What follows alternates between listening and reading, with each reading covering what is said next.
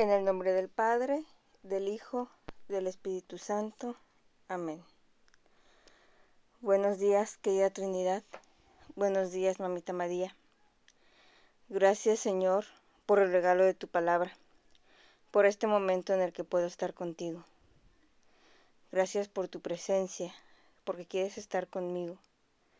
Te pido por todos aquellos que tienen un corazón duro, que el orgullo y la soberbia no les permite abrirse a tu presencia, porque su corazón pueda ser suavizado por los actos y palabras de aquellos a quienes sí te has revelado.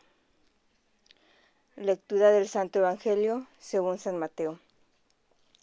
En aquel tiempo Jesús exclamó, Te doy gracias, Padre, Señor del cielo y de la tierra, porque has escondido estas cosas a los sabios y entendidos y las has revelado a la gente sencilla. Gracias, Padre, porque así te ha parecido bien. El Padre ha puesto todas las cosas en mis manos. Nadie conoce al Hijo sino al Padre, y nadie conoce al Padre sino el Hijo, y aquel a quien el Hijo se lo quiera revelar. Palabra del Señor. Gloria a ti, Señor Jesús. Buenos días a todos. Mi nombre es Carmina Clemente y soy miembro de la familia Verbundey en Monterrey. Y con mucho gusto les comparto las palabras de vida que el Señor me regalaba en mi oración del Evangelio de hoy, según San Mateo, del capítulo 11, versículos del 25 al 27. En el Evangelio de hoy nos encontramos con Jesús en oración con el Padre una oración llena de agradecimiento y alabanza. Jesús nos enseña a dirigirnos al Padre con una actitud de agradecimiento, de confianza, de sencillez. Es una invitación a contemplarlo de esa manera, de cómo habla con el Padre, de la relación tan íntima que tienen. Nos habla en esa oración del contraste entre los sabios y los sencillos, entre a los que se les han escondido los misterios de la fe y a quienes se les han revelado. Y no se trata de una cuestión de inteligencia o de mente, sino de corazón. En una sociedad donde el conocimiento tiene un gran peso, muchas veces creemos que Dios se muestra más o está más cerca de las personas que saben mucho, que han estudiado más o que tienen un cargo. Pero en ocasiones cuando el orgullo domina a esas personas, no hay lugar para la presencia de Dios y sus misterios.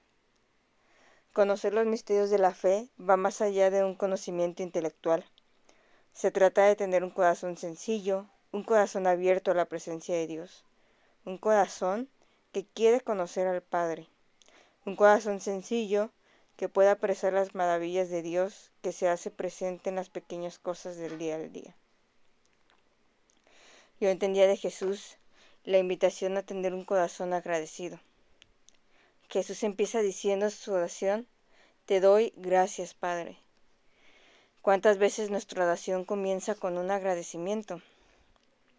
Cuando leía el Evangelio que tocaba hoy, me acordaba que fue el mismo que tocó hace dos domingos, este mismo Evangelio.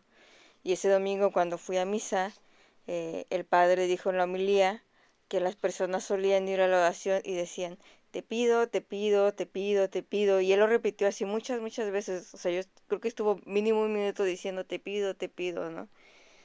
Y pues muchas veces es cierto, Dios es nuestro Padre y como hijos suyos muchas veces acudimos a Él para pedirle por todas nuestras necesidades, por las necesidades de nuestra familia, de nuestros amigos y hasta por las necesidades del vecino y mi amigo, ¿no? Y es que parte de tener un corazón sencillo o de que se nos hayan revelado los misterios de la fe es también esta empatía de corazón ante el dolor, ante el sufrimiento ajeno. Muchas veces a lo mejor y ni siquiera es tanto por nosotros, sino pedimos por las necesidades de los demás. Pero también, como hijos del Padre, como niños, debemos vivirnos agradecidos por todo aquello que nos da. El Padre decía de que cuántas veces pedimos, pedimos, pedimos, pero no alabamos, no le llevamos una flor como la haríamos con mamá, no le llevamos un regalo, ¿no? Entonces, acercarnos a Dios en la oración de esta manera, ¿no? No solamente como si Él estuviera nada más para darnos algo, sino con esta actitud de agradecimiento, de alabarlo, de reconocerlo como lo que es. Eh, hay una parte de la misa que dice, en verdad es justo y necesario, es nuestro deber y salvación darte gracias y siempre en todo lugar. Es justo y necesario, y es nuestro deber y salvación, ¿no? Darte gracias siempre.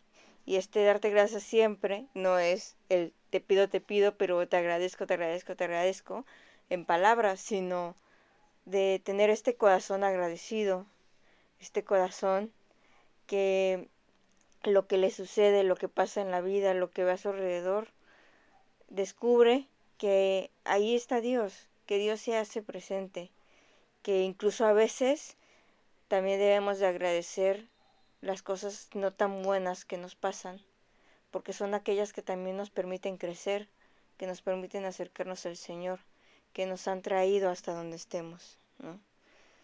Vivir con un corazón agradecido también por las pequeñas y las grandes cosas que el Padre nos regala, porque un corazón agradecido es también un corazón sencillo, que se deja encontrar y maravillar por los misterios de la fe.